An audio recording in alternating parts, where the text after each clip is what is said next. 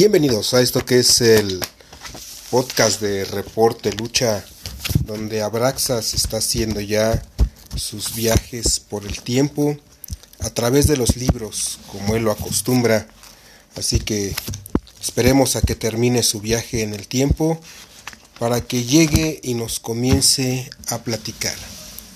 Nos comienza a platicar de esta historia que hoy es un homenaje porque la lucha libre, triste y lamentablemente, no deja de estar de luto.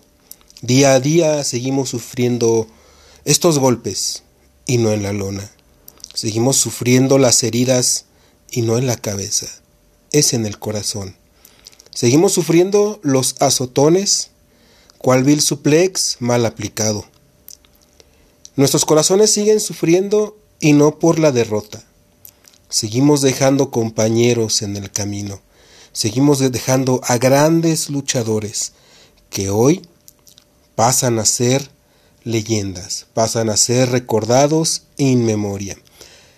Pero también estamos perdiendo gente de la familia luchística que no son precisamente luchadores. Aquellos promotores como la señora Esther León, esa gran dama conocida en el medio como la güerita, una mujer que sufrió codo a codo con el acorazado moreno para sacar adelante no solamente a la dinastía femenil más grande de la lucha libre mexicana, sino también para crear una arena emblemática, una arena de gran tradición, no solo en el Estado de México, también a nivel nacional, una arena en la que grandes estrellas han pisado ese ring. Hemos perdido a grandes compañeros, Pantera Azteca, Warrior Steel II, Indio Loco Jr., Black Demon, Birdman. El bello Andy es un refere que también fue parte de esta familia luchística.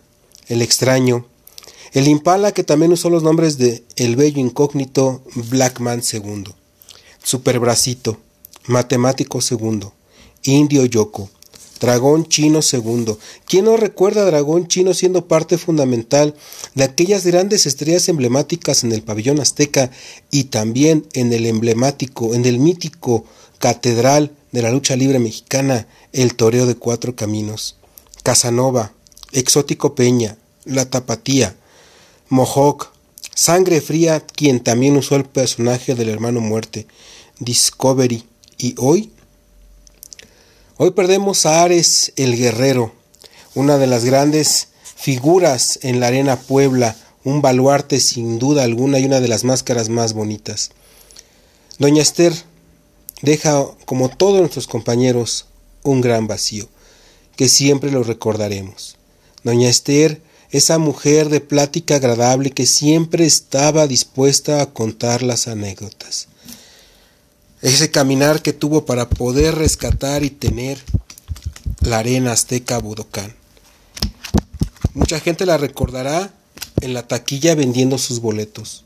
Mucha gente la recordará caminando por las calles entregando la publicidad, apoyando a la gente no solamente de la familia luchística, sino también en otros ámbitos porque la señora solía hacer labor social. Mucha de la gente que llegaba ahí también Pasaba rato con ellas platicando y algunos llegaron a tener espacio ahí en esa arena para que en lo que encontraban un lugar donde estar, ahí podían vivir. Un gimnasio, una arena, una casa, siempre bien brindado por la familia Moreno. La lucha libre, ¿hasta cuándo dejará de sufrir? No sabemos si son ciertos estas cosas de enfermedad. No sabemos si por eso nuestros compañeros se están yendo y la arena celestial está ávida de réferes, luchadores, promotores. ¿Estará en crisis la arena celestial? ¿Por qué tantas figuras comienza a llevarse cual vil racimo de uvas para preparar un delicioso vino de lo más selecto? La lucha libre está teniendo pérdidas, pérdidas irreparables. Sin embargo, esperemos que las nuevas figuras puedan cargar en sus hombros estos legados. Lucha libre, me dueles. Lucha libre, te siguen apuñalando, adentro de la arena, afuera de la arena. abajo del ring o sobre el ring. Y no solamente estás lidiando contra el aficionado molero, no solamente te está dañando el mismo y el propio luchador. Hoy también enfrentas a alguien diferente. La lucha libre, Doña Lucha, tiene quizá el encuentro más difícil de toda su carrera. Paradójicamente, y sin faltarle al respeto al gran Chucho, hoy Doña Lucha libra su batalla más fiera, su batalla más encarnizada, y parece ser que la lucha libre está perdiendo su primera caída en contra de la parca, esa parca que hoy está ávida de la sangre del luchador, de la carne del luchador. Está golpeando de la manera más vil a la familia luchística. Muchos nombres, muchos hombres, muchos grandes, muchas mujeres, serán recordados ya como leyendas, como ídolos, como parte fundamental. Es triste, es lamentable despertar con noticias desagradables de este tipo. Es difícil cerrar el día y enterarse de una pérdida más. Lucha libre, deseamos de todo corazón aquí en Reporte Lucha, Fuego Infernal, Abraxas y todos los que conforman este programa, que ya le ganes a la parca, que alejes a la parca y ya por fin la lucha libre tenga paz y quietud. Gloria, recuerdos de parte de la afición a todos aquellos nuestros compañeros ya acaecidos, que siempre vivirán no solamente en nuestras mentes, sino en nuestros corazones, los corazones de la familia luchística.